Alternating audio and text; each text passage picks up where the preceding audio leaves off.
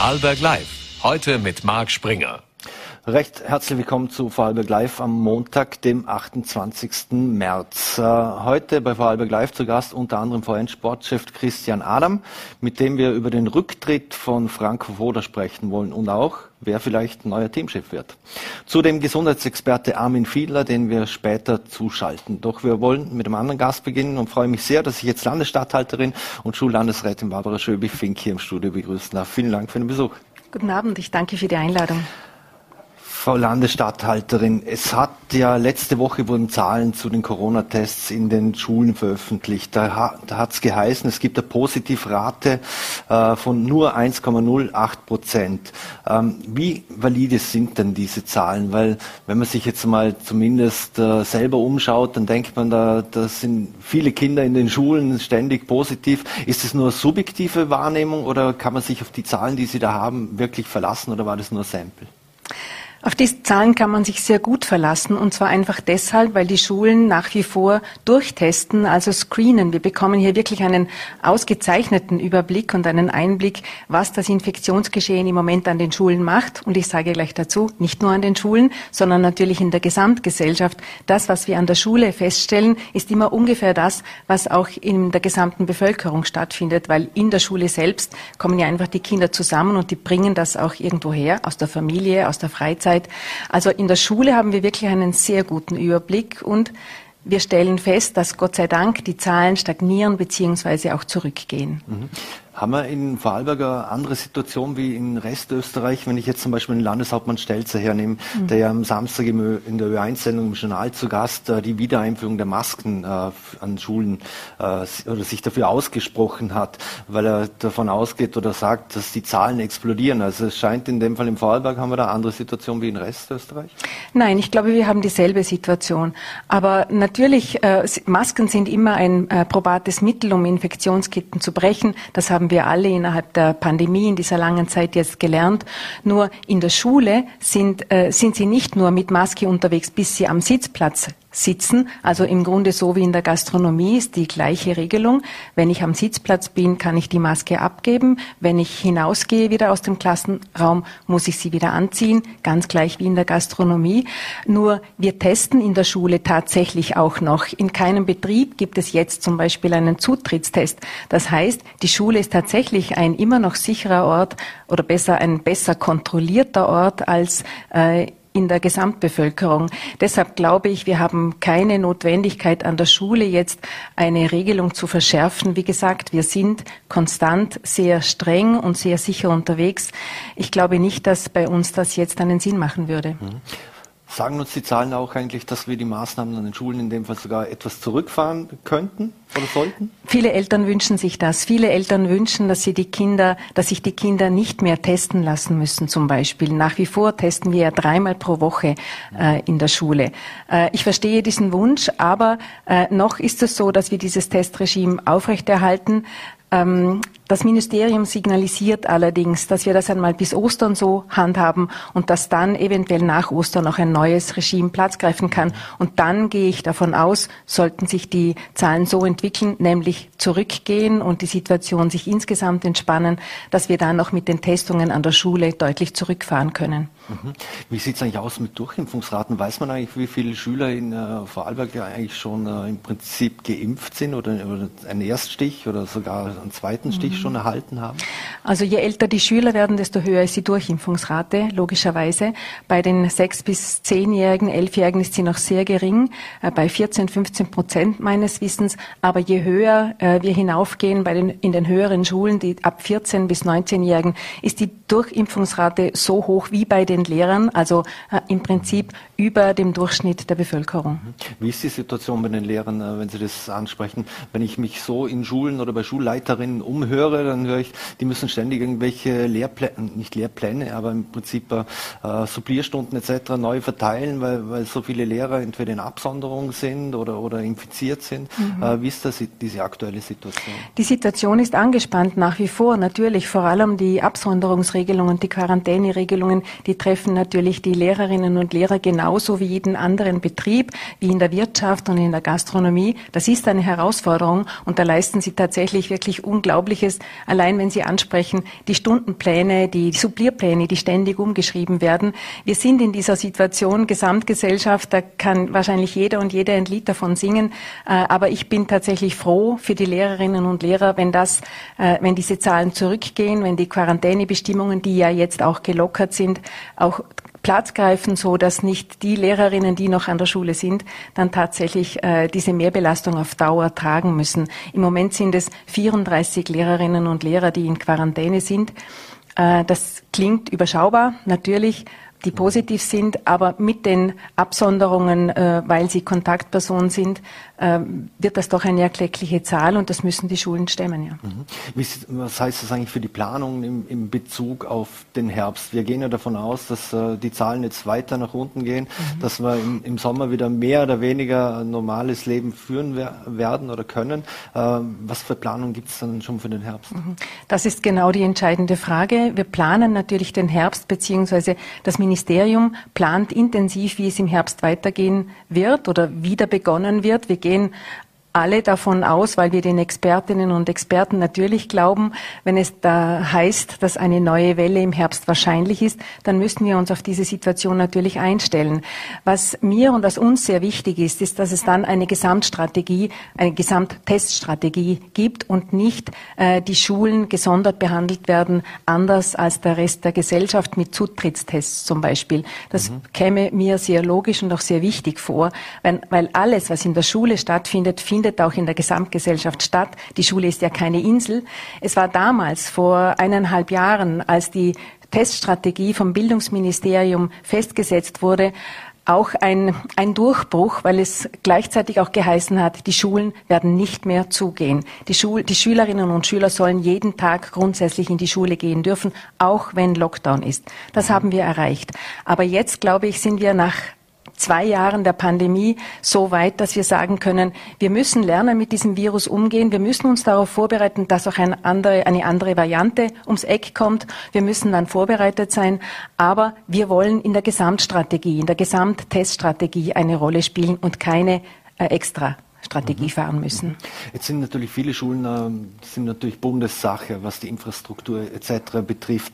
Jetzt gibt es eine Studie aus Italien, die sagt, dass die Belüftung die Zahl der Corona-Fälle in Schulen um 82 Prozent äh, gesenkt hat. Gibt es da auch schon Signale aus Wien, dass investiert man jetzt mehr auch in Belüftung etc., weil das kriegt man natürlich nicht von heute auf morgen her, es sind Investitionskosten, bauliche Kosten und so. Aber wird da was getan, beziehungsweise wurde schon etwas getan? Natürlich wurde etwas getan. Also vor schon einem Jahr das ist jetzt schon tatsächlich länger her, weil die Pandemie geht schon so lange, man bringt manchmal die Jahreszahlen durcheinander.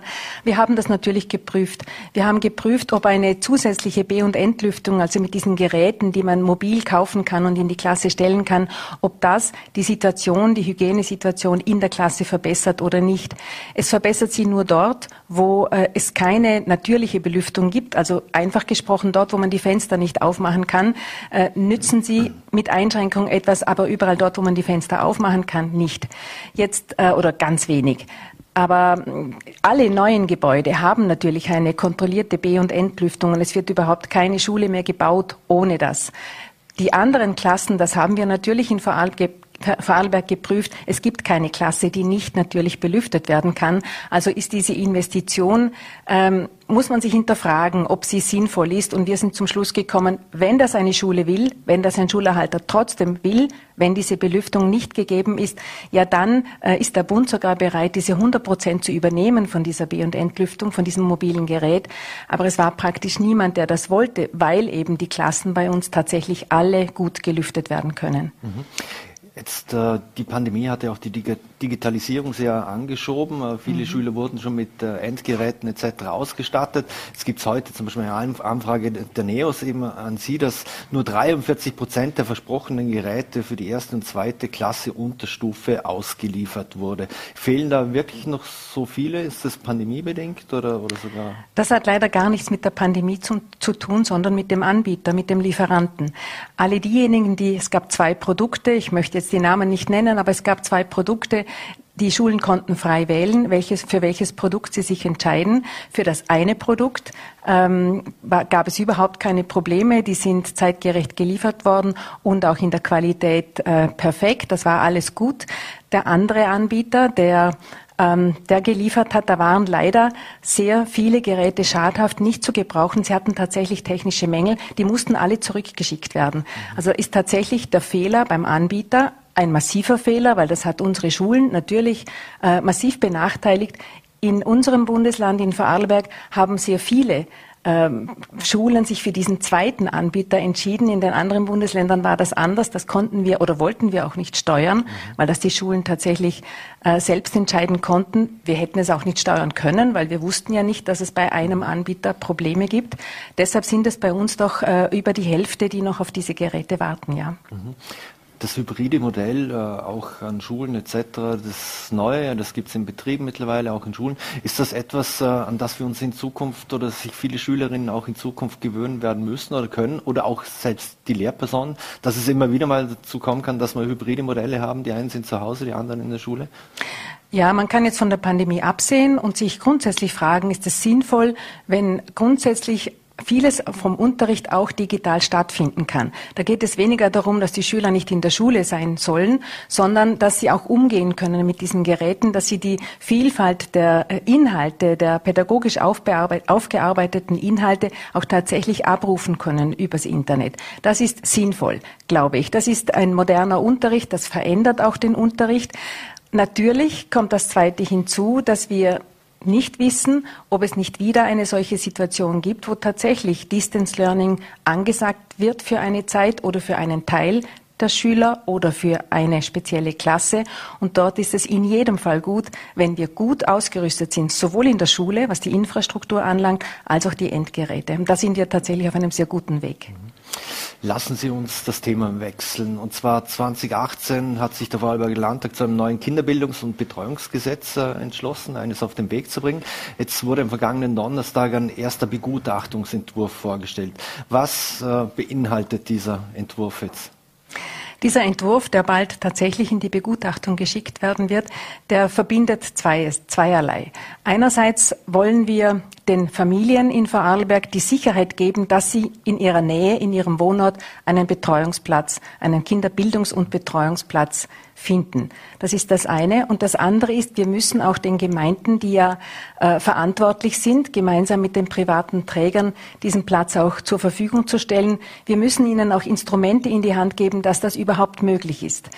Wir wissen, das können wir an den Zahlen erkennen, der Bedarf steigt, auch das Angebot steigt.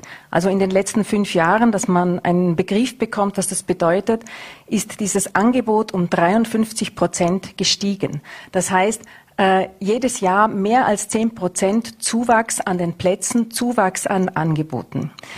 Das wird so weitergehen, ob wir jetzt ein Gesetz beschließen oder nicht. Aber wir müssen auch den Gemeinden gewisse Möglichkeiten geben, auch das zu stemmen. Deshalb dieses Gesetz, das einerseits das Kindergartengesetz aufnimmt, das integrieren wir vollständig. Andererseits bieten wir aber hier die Möglichkeit den Gemeinden und den privaten Trägern, dass sie sehr viel flexibler mit der Betreuung umgehen können. Also mit den verschiedenen Arten von Gruppen können sie flexibel umgehen. Sie können besser und leichter altersgemischt anbieten.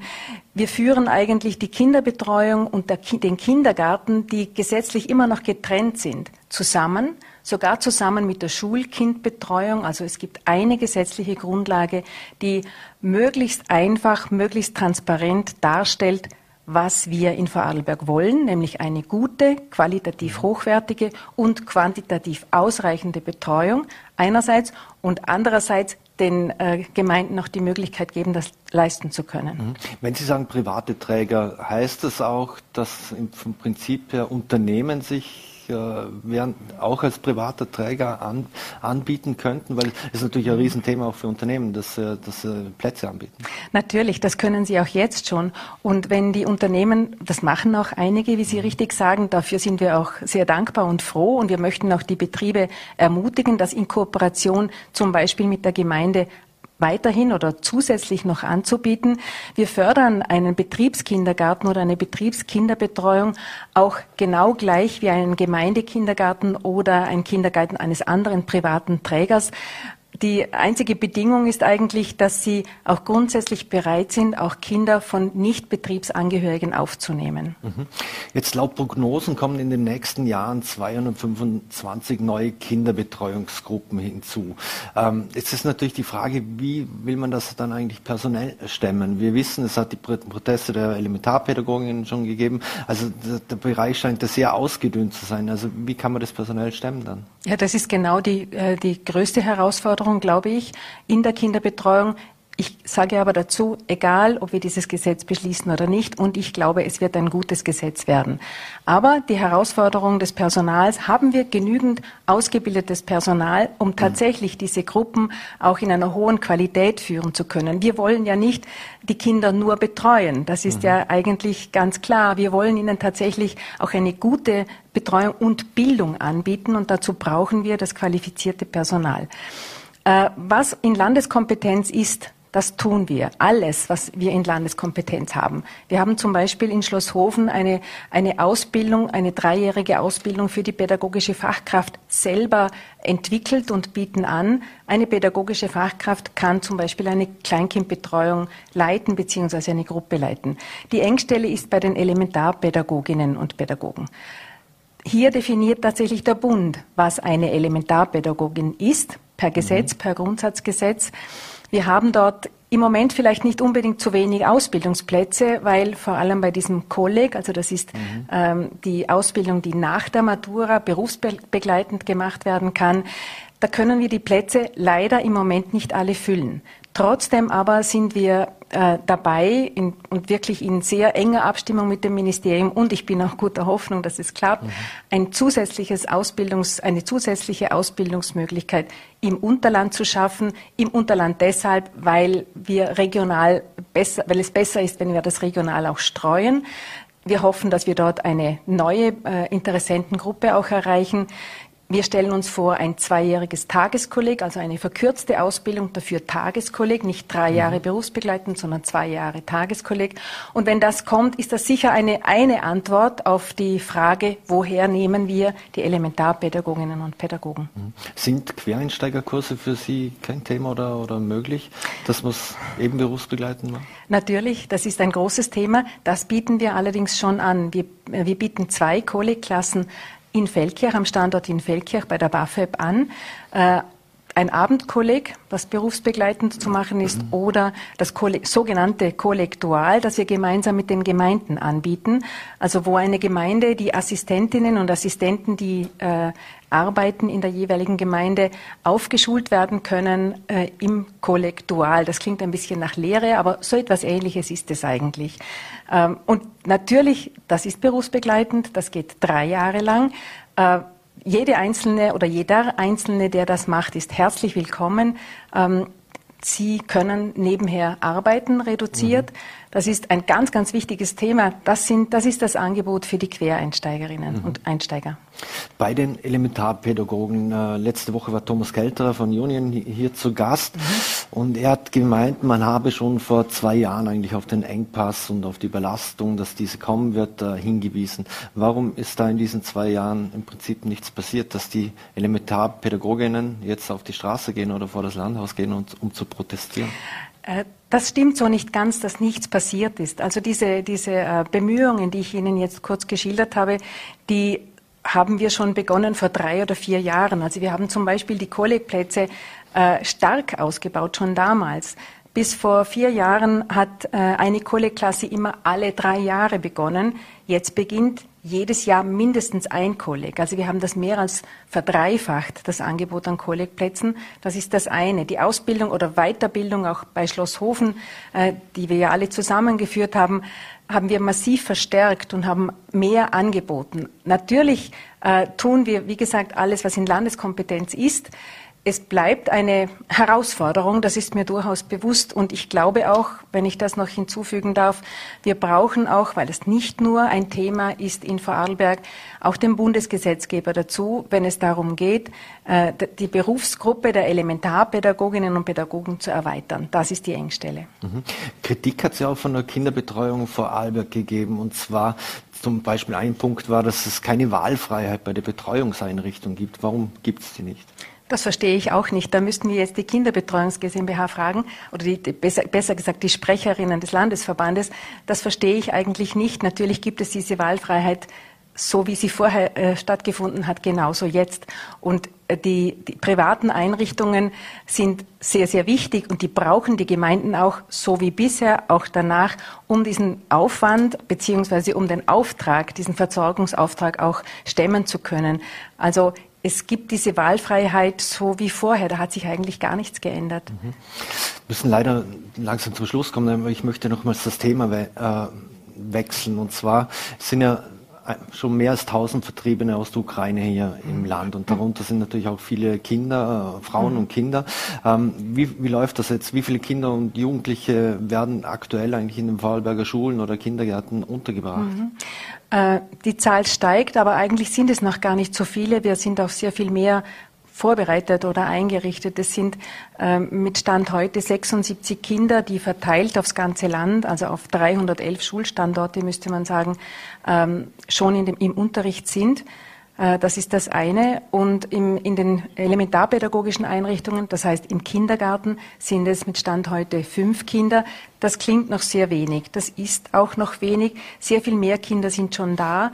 Aber natürlich brauchen die Kinder und vor allem die Familien auch vielleicht eine Zeit, eine Woche, zwei, drei, bis sie sich auch gefunden haben, bis sie angekommen sind, bis sie alle Behördengänge erledigt haben, bis sie so weit sind, dass sie die Kinder, vor allem die Kleinen, auch in die Einrichtung schicken. Mhm. Und bei den Schülern wird es ganz ähnlich sein. Mhm. Also es kommen sicher mehr noch. Wie geht man das Thema mit den sprachlichen Barrieren? Mhm. Also ähm, Innerhalb der Schule, innerhalb der Schulen ist das sehr gut, glaube ich, geregelt und äh, zusammengeführt bei der Bildungsdirektion. Wir haben vor drei Wochen einen Krisenstab eingerichtet in der Bildungsdirektion, auch alle Schulleiterinnen und Schulleiter davon informiert, dass da etwas auf uns zukommt, wissend, dass wir, dass da noch niemand da war. Also es war wirklich wo die Flüchtlingswelle begonnen hat, äh, haben wir zunächst einmal die Direktorinnen und Direktoren informiert. Dann hat die, äh, das Bildungsministerium hat sehr viel Handreichungen und Informationen, auch Unterrichtsmaterialien zur Verfügung gestellt, einfach auch um die Klasse, die da ist, die Kinder, die da sind, äh, auch dort zu sensibilisieren, dass die Kinder, die dann kommen, auch gut aufgenommen werden. Das ist auch etwas sehr Wichtiges. Mhm. Die Schule entscheidet im Einzelfall, ob die Kinder dann in eine Sprachförderklasse kommen, in eine Deutschförderklasse oder in die reguläre Klasse eingeschult werden mit einem Deutschförderprogramm natürlich. Mhm. Sie wissen, dass unsere Schulen, unsere Lehrerinnen und Lehrer hochmotiviert sind und das auch kennen, das, die, das System mit Deutschförderklasse, Förderstunde. Da kommt jetzt noch einmal etwas dazu. Respekt, das ist wirklich eine Herausforderung, aber wir müssen hier helfen, das ist unser Auftrag und ich bin mir auch sicher, dass wir das gemeinsam mit allen Kräften auch gut stemmen. Mhm. Wenn ukrainische Lehrerinnen und Lehrer oder Elementarpädagoginnen oder Menschen mit einer pädagogischen Ausbildung dabei sind, dann laden wir sie auch ein und schauen, ob wir sie in unser System in irgendeiner Form auch integrieren können. Mhm. Sind die Kinder und Jugendlichen dann eigentlich sozusagen wie außerordentliche Hörer, die dann äh, mit auch in die nächsten Klassen dann wechseln? Oder wie kann man sich das vorstellen, auch von der der Benotung? Ja, außerordentliche äh, Schüler sind sie dann, wenn sie äh, aufgrund der Sprache dem Unterricht nicht folgen können. Und das wäre für diese Schülerinnen und Schüler der Fall. Mhm. Eine letzte Frage noch, weil es natürlich ein aktuelles Thema ist, wieder, wo ich Sie heute noch nicht entlassen kann, ohne mhm. wie der Standard heute berichtet hat, äh, soll der Vorarlberger Wirtschaftsbund größere Summen an die ÖVP weitergeleitet haben, ohne diese zu versteuern.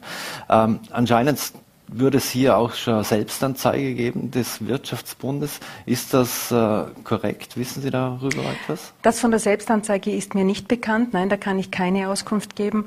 Und äh, wenn es so ist, dann wird es ans Tageslicht kommen. Wir sind, wir sind sehr daran bemüht, dass es Transparenz gibt und dass alles auf den Tisch kommt. Können Sie sich vorstellen, dass wirklich Geld geflossen ist, ohne dass es jemand vom Präsidium im Prinzip mitbekommen hat? Nein, aber ich, ich, schließe mittlerweile nichts mehr aus. Ich weiß nur, dass wir in der Landesregierung, in der ÖVP sehr daran interessiert sind, dass wir eine Transparenz schaffen. Also volle Aufklärung und Sie werden genau. das alle unterstützen. Genau. Also in dem Fall auch Landeshauptmann Markus Wallner, nehme ich an. Da bin ich mir sicher, ohne ihn jetzt direkt gefragt zu haben. Frau Landesrätin, Landesstatthalterin, vielen Dank für den Besuch hier im Studio bei Vorarlberg Live. Alles Gute und vor allem bleiben Sie gesund. Vielen Dank, alles Dankeschön. Gute auch. So, meine Damen und Herren, und wir wechseln jetzt das Thema und ich glaube, uns wird jetzt gleich zugeschaltet und zwar Armin Fiedler, Gesundheitsexperte, dem wir jetzt. Schönen guten Tag. Ich weiß nicht, ob Sie mich hören können. Ich kann Sie hören, perfekt. Sehen kann ich Sie noch nicht, aber hören kann ich Sie schon. Ah, hier, perfekt. Sollte funktionieren, okay. Herr Fiedler, äh, vielen Dank erstmal, dass Sie sich die, die Zeit genommen haben. Ähm, wir hatten in der vergangenen Woche noch Tage, wo es Neuinfektionen von bis zu 60.000 gegeben hat. Jetzt heute waren es bei 22.000. Haben wir die Welle jetzt gebrochen? Ja, das ist prognostiziert worden. Wir wussten, dass die Welle auch abschwingen wird. Wir wussten allerdings, dass es eine nicht genau definierte Plateauphase geben wird. Äh, aber es war schon vorauszusehen, dass das wieder nach unten geht. Allerdings nicht mehr so steil und so schnell, wie wir es vielleicht von der ersten, zweiten, dritten Welle gewohnt waren. Mhm. Angesichts der vielen Reinfektionen sei äh, die Theorie, dass man Herdenimmunität erreichen, gestorben, hat der, der Virologe Christoph Wenisch gesagt. Ist das äh, eine Meinung oder Expertise, die Sie teilen? Na gut, es kommt darauf an, wie man das, wie man das definiert, nicht? Also die Herdenimmunität im absoluten Sinn. Ja, das ist ein epidemiologisches Prinzip, das ganz einfach je nach Virulenz des infektiösen Agenten, in dem Fall Viren oder auch Bakterien, ähm, da kann man diese R-Zahl berechnen und je nachdem, wie virulent äh, dieses, dieses Virus ist, äh, braucht es eine gewisse Zahl von immunen Personen. Immunität kann erreicht werden entweder durch Infektion und dann bleibende Immunität oder auch durch eine Impfung und dann Immunität. Mhm. Ähm, das ist so theoretisch gesprochen das Modell, das dahinter steckt. Und dann kann man sich je nach Virulenz eben ausrechnen, wie viel Prozent einer Bevölkerung müssen immun sein ja, zu einem gegebenen Zeitpunkt, dass ganz einfach kein Brennholz mehr da ist, sozusagen. Der Virus findet nicht mehr genug äh, Menschen, die empfänglich sind für dieses Virus, dann bricht sozusagen das lokale Infektionsgeschehen in sich zusammen. Mhm. Und das ist für jede Infektion, das ist bei Masern zum Beispiel sehr, sehr hoch. Das war äh, ungefähr äh, ja, um die 65, 70 Prozent bei dem Wuhan, also dem Originalvirus, ist dann stetig nach oben gegangen, liegt jetzt wahrscheinlich ähm, um die 85 Prozent, äh, vielleicht sogar etwas höher bei Omikron.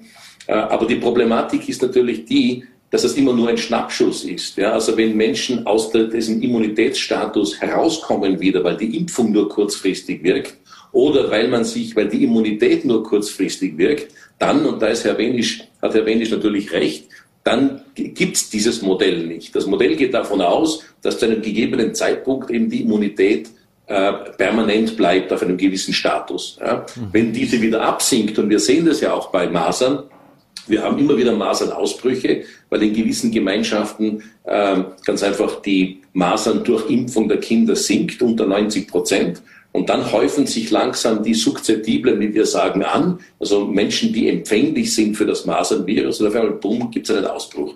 Und in dem Sinne hat Wenisch natürlich recht, äh, können wir nicht auf eine permanente, ähm, auf einen permanenten Status äh, hoffen, dass das Virus sozusagen ähm, äh, zwar endemisch ist, aber nicht mehr zu Ausbrüchen führt. Mhm. Das wird sich nicht, äh, das wird sich, das wird sich nicht weisen so. Mhm. Jetzt wurden die Maßnahmen wurden gelockert, wieder ein bisschen verschärft. Das hat ja alles auch ein bisschen danach ausgesehen, als ob man jetzt da wirklich eine Durchseuchung, auch wenn es keine Herdenimmunität geben kann, in, in Kauf nimmt. Naja, das ist die Interpretation dessen. Meiner Ansicht nach ist es eher ein Kommunikationsproblem. Es ist nicht ein Problem, dass man Maßnahmen äh, mal hochfahren muss, mal runterfahren kann und so weiter. Das ist im Prinzip für mich nicht das Problem. Das Problem ist, wie die Regierung kommuniziert. Das muss ich dann von Anfang an ganz, ganz klar kommunizieren. Ich kann sagen, okay, im jetzigen Moment, ich meine, das sind ja einschneidende Maßnahmen, die unsere persönlichen Freiheiten tangieren. Da muss man schon gut argumentieren, warum ist das notwendig. Wir haben immer argumentiert, Systemrisiko, das kann man auch definieren. Ist es die Intensivstation, ist es die Normalstation, ist es beides, ist es das Systemrisiko für andere wichtige Industriezweige. Das kann man alles definieren, wie das Systemrisiko äh, aussieht. Aber wichtig ist, dass man sagt, diese, dieses Herunterfahren der Maßnahmen ist temporär dem Moment angepasst. Ja? Und wenn die Situation sich wieder verändert, dann werden wir die Maßnahmen wieder implementieren müssen. Und äh, da gab es eben dieses Gefühl in der Bevölkerung wegen diesen Kommunikationsproblemen. Da hat man von Freedom Day gesprochen und wir, wir, das ist das Ende der Pandemie und jetzt haben wir es geschafft und, und so weiter. Das war natürlich falsch. Äh, und, und dieser Eindruck ist aber in der Bevölkerung entstanden. Mhm. Und ich glaube, das, wir haben das, glaube ich, richtig gemacht letztes Jahr. Ich wiederhole das immer wieder, äh, wo dieser Vorarlberger Alleingang gewesen ist, wo wir im Frühjahr bei ansteigenden Zahlen noch äh, in diesem Vorarlberger Modell die Maßnahmen oder Teile der Maßnahmen heruntergefahren haben. Aber da ist immer ganz klar kommuniziert worden. Wir schauen uns das genau an, ein genaues Monitoring und wenn es erfordert, dann werden wir das wieder äh, umdrehen. Wir werden wieder die Maßnahmen implementieren. Mhm. Wie unlängst die Epidemiologin Eva Scherhammer gesagt hat, waren ja die GECO-Experten gegen die Öffnungsschritte in diesem Ausmaß. Also man hat offensichtlich eine politische Entscheidung äh, getroffen und, und, keine fachliche. Wie fühlen Sie sich eigentlich als Experte, wenn man Experten in Kommissionen hat und dann eh nicht äh, auf die hört? Ja gut, das ist natürlich immer die, die, die, die eine, eine, gute Fragestellung. Also Experten können Ratschläge geben und äh, die Politik muss dann abwägen. Ja, man, äh, das ist klar. Und ich, ich, ich beneide Politiker nicht um dieses, um dieses Abwägen. Das ist natürlich sehr, sehr schwierig, weil häufig natürlich von Experten, viele Experten haben ja auch so eine gewisse Tunnelvision. Ja, die sehen nur, als Virologe sieht man nur die Virologie. Ja, als Epidemiologe sieht man nur die Epidemiologie. Als äh, Ökonom sieht man nur die Ökonomie. Als Sozialwissenschaftler nur diesen Bereich. Und äh, das ist die Gefahr von sagen wir, hochkarätigen Experten, die natürlich dann sehr, sehr punktuell, punktuelles Fachwissen haben. Und irgendwo braucht es, und darum braucht es die Kommissionen, dass ganz einfach dieses Fachwissen gebündelt wird, zusammenkommt und dann dem Politiker, der Politikerin präsentiert wird. Und dann muss dann auch noch zusätzlich eine, eine politische Abwägung und eine Risikoabwägung stattfinden. Mhm. Jetzt werden sich viele fragen oder, oder sagen, ja, warum soll ich mich eigentlich noch impfen lassen, wenn ich mich so so anstecke? Überall stecken sich die Menschen an, beziehungsweise poppen immer mehr äh, positive auf. Äh, was sagen Sie denen?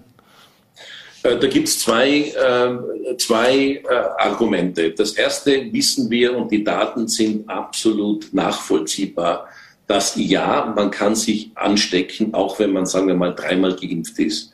Den meisten Personen äh, passiert relativ wenig. Das sind vielleicht tatsächlich ein paar Tage zu Hause mit äh, grippeähnlichen Symptomen. Es gibt allerdings auch Menschen, die nach drei Impfungen zwar nicht krankenhauspflichtig sind, aber tatsächlich schwer krank sind. Die sind zu Hause eine Woche, zehn Tage, zwei Wochen ziemlich bedient. Wären diese nicht geimpft, dann wären diese Personen im Krankenhaus auf der Intensivstation oder möglicherweise würden sogar sterben. Mhm. Ja, also das, das, das ist das eine. Das andere ist, dass wir natürlich wissen, dass äh, Impfung plus Infektion natürlich eine noch bessere und vielleicht länger dauernde Immunität gibt. Also es schadet sicherlich nicht, geimpft zu sein, auch wenn ich mich dann anstecke ja, und möglicherweise einen leichten Verlauf habe. Und was, was, was eigentlich in der Diskussion ein bisschen für mich zu kurz kommt. Äh, Viren können ziemlich teuflisch sein. Insofern, dass sie ganz einfach, ähm, äh, dass sie ganz einfach äh, kurzfristige Erkrankungen bedeuten. Und da meine ich jetzt nicht Long Covid, das ist auch schon in, auch noch im kurzfristigen, in dem Sinn kurzfristigen Bereich. Aber viele Viren haben tatsächlich Langzeitfolgen, die erst nach Jahrzehnten oft kommen. Masern zum Beispiel, wissen wir jetzt seit einigen Jahren, zerstört das Immunsystem, also zerstört die T-Gedächtniszellen des Immunsystems äh, zum Beispiel. Die äh, HPV-Viren, äh, äh, die machen Gebärmutterhalskrebs. Nicht? Mhm. Äh, die, der Epstein-Barr-Virus macht Multiple Sklerose. Haben wir auch erst seit diesem Jahr ist das eigentlich entdeckt worden. Ja? Mhm. Ähm, Hepatitis-Viren machen nicht nur Hepatitis, sondern dann auch Leberzirrhose und Leberkrebs.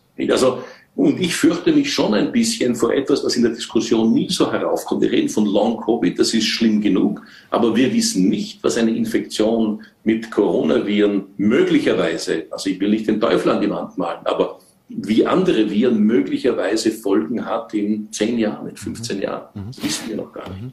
Im Zuge dieser Welle, dieser Omikron-Welle, ähm, wurde ja immer, Sie haben es auch angesprochen, der leichte Verlauf irgendwie nach vorgeschoben. Naja, es wird jetzt nicht so schlimm sein, wenn, wenn ich mich infiziere, weil es gibt ja sowieso einen leichten Verlauf. Haben wir uns da auch etwas verleiten lassen, weil nur weil ich dass ich nicht im Krankenhaus lande, heißt, dann muss ja nicht unbedingt heißen, dass er einen leichten Verlauf hatte. Kann man das überhaupt irgendwie definieren oder eingrenzen? Was, was heißt dann leichter Verlauf? Ja gut, ein leichter Verlauf, würde ich argumentieren, ist etwas, äh, das sagen wir, äh, wo häusliche Pflege, ja, häusliche Pflege genug ist. Ich glaube, wenn jemand einmal ins Krankenhaus muss, dann kann man nicht mehr von einem leichten Verlauf sprechen. Ja. Mhm. Und ähm, das ist die, die eine Seite der Medaille. Die andere, das kommt noch dazu, es kommt immer darauf an, ähm, von wem sprechen wir, wenn wir über, über leichten Verlauf sprechen? Meine, das sind Leute, die sonst gesund sind. Aber viele Menschen in unserer Gesellschaft, die sind eben nicht ganz gesund. Umso älter, umso mehr äh, Parallel- und Vorerkrankungen haben wir. Äh, wir wissen Diabetes, wir wissen chronisch obstruktive Lungenerkrankungen, wir wissen Menschen mit Krebserkrankungen, Menschen, die eine Transplantation hinter sich haben und, und, und, und. Also es gibt viele Vorerkrankungen, wo auch ein anderweitig leichter Verlauf dann gar nicht mehr so leicht ist. Und das sind ja auch die, wo man immer sagt, ja, die sind ja trotzdem im Krankenhaus. Naja, das sind die Leute, wenn man schaut, wer ist im Krankenhaus, dann sind es drei Gruppen. Das eine Mal sind es die Ungeimpften, also ein Teil. Ja. Das zweite sind Menschen, die ähm, Vorerkrankungen haben. Ja, ganz einfach, wo man erwartet, dass möglicherweise trotz Impfung äh, ein, ein, ein, ein schwererer Verlauf äh, der Fall sein kann, wie bei anderen Erkrankungen. Ähm, und das Dritte sind Menschen, wo sozusagen äh, die Corona-Erkrankung, die Covid-Infektion gar nicht im Vordergrund steht. Das ist eine Zufallsdiagnose, da ist drinnen wegen gebrochenen Bein oder, oder sonst irgendetwas, ein Herzinfarkt. Mhm. Und die Corona-Diagnose ist eine Paralleldiagnose. Also das sind die drei Gruppen, die derzeit im Krankenhaus sind. Mhm. Also ungeimpfte, Leute mit schweren Vorerkrankungen und Menschen mit Zufallsdiagnose Covid. Mhm. Das ist auch der, der aktuelle Lagebericht der, der Vorarlberger Krankenhäuser. Das sagt auch, dass rund 80 Prozent der Covid-19-Patienten derzeit wegen einer anderen, Erkrank anderen Erkrankung in den Spitälern äh, behandelt werden. Ähm, was Oberarzt Hermann Blasnik auch äh, hier gesagt hat bei Vollberg Live ist ja, dass man lange Zeit unterschätzt hat, was eigentlich auf der Normalstation passiert. Also wir haben uns zuerst an den Neuinfektionen orientiert, dann an der Inzidenz, äh, dann an den Intensivstationen. Was sind jetzt die Parameter, die wirklichen Parameter, an denen wir uns orientieren? Ich glaube, das ist, das, das ist normal. Also das ist, ich, ich sehe da auch gar nichts Schlimmes dabei, dass sich das ändert. Äh, wir haben immer gesagt, also wie definieren wir das Systemrisiko? Und am Anfang war das Systemrisiko klarerweise, äh, das war bei den vorigen Varianten, die waren wirklich insofern äh, problematischer, als ganz einfach das Virus sozusagen tiefer in den Atemwegen angedockt ist und bei vielen Menschen ganz einfach eine sehr, sehr schwer zu therapierende oder überhaupt nicht therapierbare äh, Lungenentzündung äh, hervorgerufen hat, die dann eben mit Beatmung etc. etc. einherging. Die, diese Leute waren dann hauptsächlich intensivpflichtig. Das heißt, wenn man, man kam ins Krankenhaus und viele derjenigen, die aufgenommen äh, worden waren, sind dann schlussendlich auf die Intensivstation gewandert und waren dann zum Teil beatmungspflichtig. Also das war irgendwo die erste Station. Und das war das Systemrisiko. Das Risiko war ganz einfach, wir hatten wenig Intensivbetten, wir haben wenig Intensivpersonal, ähm, da kommt es sehr schnell zu, äh, zu einer problematischen Situation in den Krankenhäusern. Dann mit der Omikron-Welle hat sich das etwas gewandelt. Ja, die ist leichter, dockt auch im oberen Respirationstrakt an und äh, eben resultiert nicht in diese schweren Pneumonien. Mittlerweile gibt es ja auch schon bessere Behandlungsmöglichkeiten, zum Beispiel die Beatmungspflichtigkeit ist jetzt eigentlich an, an nicht mehr, steht nicht mehr an erster Stelle auf der Intensivstation. Wir haben Medikamente, die wir noch vor einem Jahr nicht, überhaupt nicht hatten. Ähm, also das hat sich ja auch gewandelt im Laufe dieser letzten zwei Jahre. Äh, die Impfung natürlich kommt noch dazu, nicht, die auch dann äh, geholfen hat, äh, dass, dass weniger schwere Verläufe sichtbar worden sind.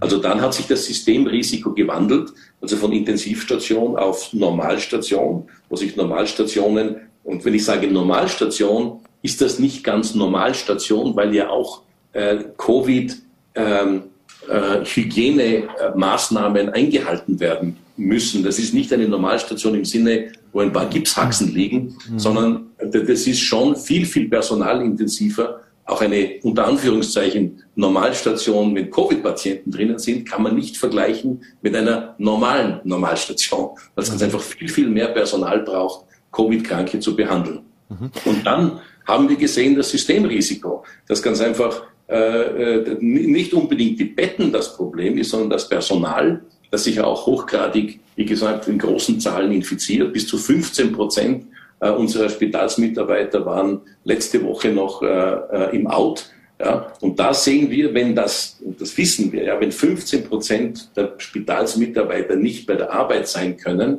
dann äh, funktioniert 50 Prozent des Betriebs nicht gut. Mhm. Also es ist es aus Ihrer Sicht auch gerechtfertigt, dass man die Quarantänezeit für symptomfreie Infizierte sozusagen verkürzt hat oder ist das fahrlässig? Ich finde es insofern nicht fahrlässig, weil es immer eine Risikoabwägung sein muss. Wir machen immer den Fehler, dass wir ein Risiko gegen ein Nullrisiko abwägen. Ich sehe hier zwei Risiken, die wir gegeneinander ausspielen müssen. Das eine ist, äh, ja, wenn ich die Quarantänezeit verkürze, dann habe ich möglicherweise das Risiko, dass ich durch einen Spitalsmitarbeiter möglicherweise äh, äh, Viren einschleppen und es möglicherweise da zu einer, zu einer brenzligen Situation kommt. Aber auf der anderen Seite, wenn ich auf Nummer sicher gehe und so viele wie möglich Spitalsmitarbeiter sozusagen aussperre, dann habe ich das Risiko, dass Leute, die äh, äh klinische Interventionen brauchen, die ins Krankenhaus müssten, eine Operation brauchen, das geht nicht mehr, weil ganz einfach keine Spitalsmitarbeiter mehr da sind. Die sind dann alle im Out, in Quarantäne oder krank. Mhm. Ja? Also das sind zwei verschiedene Risiken, die man abwägen muss. Mhm. Abschließend noch, ähm, es gibt genügend Menschen, die sind schon geboostert. Äh, jetzt ist die Frage nach dem vierten Stich natürlich. Ähm, was ist da der aktuelle Stand der Dinge? Ja, also die Impfung äh, und der Impffortschritt macht mir persönlich äh, sehr, sehr große Sorgen. Ganz einfach eines ist die, die Problematik des Timings. Wir haben jetzt die, die, das Infektionsgeschehen ebbt ab. Wir gehen in den Frühling und Sommer hinein. Und ich fürchte, wir sind dann wiederum in einer Situation, in der wir schon zwei Jahre vorher waren. Zweimal nämlich, dass man über den Sommer nichts tut oder wenig tut, zu wenig tut und den Sommer verschlaft und wir dann wieder ein rüdes Erwachen im Herbst haben. Ja, weil eine Welle im Herbst, also Virus wird nicht verschwinden. Es wird in irgendeiner Form massiv wieder im Herbst zurückkommen. Äh, die Problematik ist, wir sind äh, in Österreich ziemlich schlecht dran, was eine Vollimmunisierung betrifft. Und da herrscht auch ein bisschen eine Konfusion. Mittlerweile, wir können nicht mehr davon sprechen, wenn jemand zwei Impfungen hat, dass er voll immunisiert ist. Da gehören, der Booster gehört dazu. Das, das wissen wir jetzt. Und so gesehen, wir haben nur ein bisschen mehr, über 50 Prozent der Österreicher und Österreicherinnen haben äh, eine dritte Impfung. Ja, also das sind jetzt, äh, ich habe es gerade heute geschaut, also sind, ja, sind 57 Prozent. Ja. Also das ist natürlich viel, viel, viel, viel, viel zu wenig. Und wenn wir andere Subgruppen uns ansehen, wenn wir die Kinder ansehen zum Beispiel, also nur die Hälfte der 12- bis 14-Jährigen ist immunisiert, äh, nur mehr 14 Prozent der Kinder unter 11 sind immunisiert. Und, und das ist natürlich eine Katastrophe. Also da, da, da braucht es viel, viel mehr Impetus jetzt, weil es dauert ja von einem Nicht-Immunisierten bis zur Vollimmunisierung, nämlich drei Dosen, braucht es ein, praktisch ein halbes Jahr. Das heißt, was wir im April äh, beginnen, haben wir dann die, den Schutz im Oktober. Mhm. Also war es ein Fehler, diese Impfkampagne oder Impfpflicht auch jetzt auszusetzen in, in dem Fall? Meiner Meinung nach ein, ein, ein, katastrophaler Fehler, wiederum ein Kommunikationsfehler. Nicht? Also, weil dann denken die Menschen, naja, wenn es ausgesetzt wird, wird es eh nicht so wichtig sein.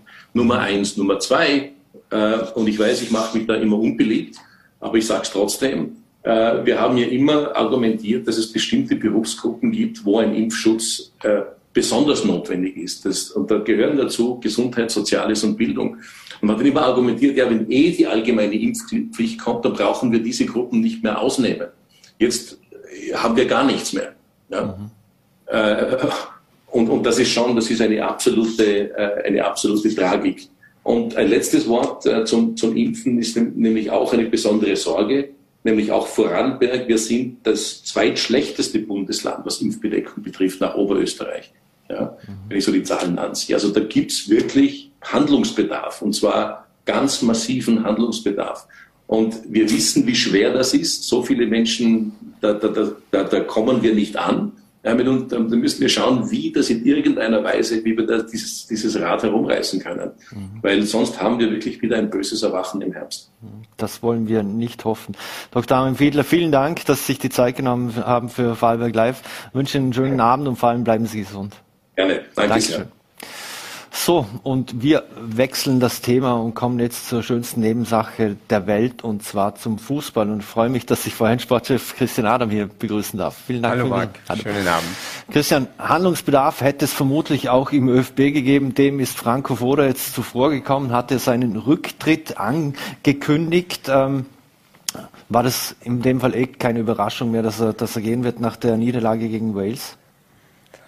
Ja, das Wort Überraschung ist vielleicht jetzt der falsche Ausdruck, aber ich denke mal, er hat gespürt, wie wenig, wie wenig Rückhalt er hat, weil wir haben auch in, äh, keinen Spieler gehört oder keine Spielergruppe gehört, die gesagt hat, wir wollen mit dem Teamchef weitermachen und, und letztendlich sind es trotz dieser ganzen positiven Zahlen, die ja in der Statistik stehen bei Franco Foda, ist es die Emotionalität, ist es, ist es das, die, die, die Gegenwart, die ihm wahrscheinlich schon klar gemacht hat, jetzt nochmals äh, eine, in eine Verhandlungsphase mit dem ÖFB zu geben, dass ein Vertrag ja mit Ende März ausläuft, wenig Sinn macht. Mhm. Das hat eine sehr, sehr, sehr gute Bilanz äh, grundsätzlich. Aber gegen Teams, die besser gesetzt oder gereiht waren in der Weltrangliste als Österreich, hat es in sieben Spielen sechs Niederlagen gegeben. Also heißt das, naja, also ganz so gut ist die Bilanz eigentlich auch nicht, wenn man genauer hinschaut? Ja, ist, die Zahlen lügen nicht natürlich. Das ist mal das eine. Man kann auch gegen, die Gegenfrage stellen, sind wir nicht besser als, es, als das, wo wir derzeit dastehen, was die Spieler betrifft? Nein, äh, wenn wir zurückblicken, Franco Foda ist ja 2017 der Wunschkandidat vom ÖFB gewesen. Sie haben ihn von, von Sturm Graz losgeeist. Heißt, es wurde auch Geld in die Hand genommen, damit man den, den, den Kandidaten, den, den man sich gewünscht hat, bekommt. Und dann mit fünf Siegen ist ja auch Franco Foda super in, die, in seine Länderspiel- oder seine Teamchef-Karriere gestartet. Nur ähm, dann, dann ist ja auch die Europameisterschaft, die erfolgreiche gekommen. Wir haben uns in, die, in der Nations League in die A-Gruppe gespielt. Darf man allerdings nicht vergessen, gegen ein Norwegen zum Beispiel in einem Spiel, als die B-Mannschaft gespielt hat und, und zu Hause ein 1 zu 1 nur erreicht wurde. Und dann natürlich diese WM-Qualifikation äh, auf Platz 4 abzuschließen das war schon ein, ein, ein Tiefschlag mit, und ein Nackenschlag, der ein sportlicher, mit dem ja vieles in Bewegung gekommen ist, muss man sagen. Also es wurde ja vorher im Prinzip viel vorgeworfen, dass er eher verwalten lässt als gestalten. Er selber wiederum hat gesagt, das Team hat alle Freiheiten. Ähm, also was muss sich das Team vorwerfen lassen? Ja, die Spieler müssen sich vielleicht vorwerfen lassen, dass sie nicht alles das, was sie können, gezeigt haben. Warum auch immer. Das, das ist jetzt, das ist jetzt der Grund, äh, der, die Sache, die herauszufinden ist in der Analyse. Und diese Analyse muss jetzt vom Sportdirektor knallhart auf den Tisch. Also das, es geht nicht anders, weil Fakt ist, dass das, was Franco Foda wollte und, und auch ausgesprochen hat, auf dem Platz nicht umgesetzt wurde. Bis auf ein Spiel, wo wirklich Emotionen dann auch äh, die Fans mitgerissen hat, wenn wir an dieses Italien-Spiel bei der Europameisterschaft denken. Aber du hast, es, es fehlt irgendwo, äh, hast du das Gefühl, irgendwo im Bindungsgrad, wo die, wo die Spieler von außen gesehen alles geben am Platz. Mhm. Irgendwo habe ich gelesen, ähm, dass man sich jetzt in Zukunft entscheiden muss zwischen Wiener Ecke oder dem Red Bull-System. Äh, äh, was, wie siehst du das? Wird, wird man sich da entscheiden, auch was eben wie die Mannschaft spielt, wie sie auf dem Platz auftritt? Weil dieses Pressing, das hat ja nicht wirklich stattgefunden. Das Pressing hat nicht stattgefunden und es ist schon äh, eine Frage der Spielphilosophie, wohin man sich entwickeln will. Mhm. Was Fußball betrifft, hat Red Bull natürlich in Österreich in den vergangenen Jahren ganz klar den Ton angegeben und die Art und Weise, wie Red Bull spielt, äh, wie Salzburg spielt, ist auch europaweit anerkannt worden. Das eins zu eins ins Team umzusetzen, ich weiß nicht, ob das jetzt der ideale, äh, die ideale Lösung wäre Was allerdings, und das ist von außen hin auch äh, betrachtungsweise und auffallend, dass Spieler wie Alaba, Arnautovic oder Dragovic diese, wie du gesagt hast, Wiener Ecke ein bisschen, äh, ein bisschen symbolisieren und ja, äh, und seit Jahren auch den Ton angeben in der Mannschaft. Und da ist schon irgendwo die Frage, da bleibt schon die Frage offen, äh, wie ist das Ganze, die ganze Gruppe harmonisch zusammengefügt? Was passiert hier und was passiert auf der anderen Seite? Das sind, das sind Dinge, die jetzt wirklich auf den Tisch müssen. Ansonsten werden wir mit einem neuen Teamchef gleich weiterwursteln. Mhm. Da hat es ja auch viel Kritik gegeben, weil du die Vorderbestellung an, angesprochen hast, weil die Landespräsidenten da im Prinzip ja mitentscheiden. Jetzt gibt es Kritik an diesen Strukturen, da, da braucht man, man Reformen, da müssen uh, Profis müssen das en, entscheiden. Wie, wie siehst du das? Uh, macht es Sinn, wenn der Horst Lomper da auch mitstimmt, wer Teamchef wird? Ich glaube mal, äh, wenn wir jetzt den Horst ansprechen, dann ist es wichtig, dass die, die Landespräsidenten dieses Amt ausführen, dass, dass sie sagen, was ist für uns finanzierbar. Schauen wir uns nach Deutschland. Deutschland, den DFB wird seit 15 Jahren gestritten. Und wir sind Weltmeister geworden, sind Europameister geworden. Also ich weiß nicht, ob es an der Struktur an und für sich liegt.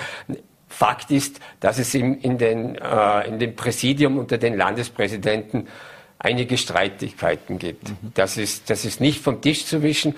Gibt es auch Eitelkeiten und die gehören weg, das ist klar. Aber die sportliche Entscheidung muss einem Sportdirektor übergelassen werden und er muss auch so viel Macht haben, dass er sagt, das ist mein Teamchef, den möchte ich haben und jetzt geht es darum, können wir ihn finanzieren.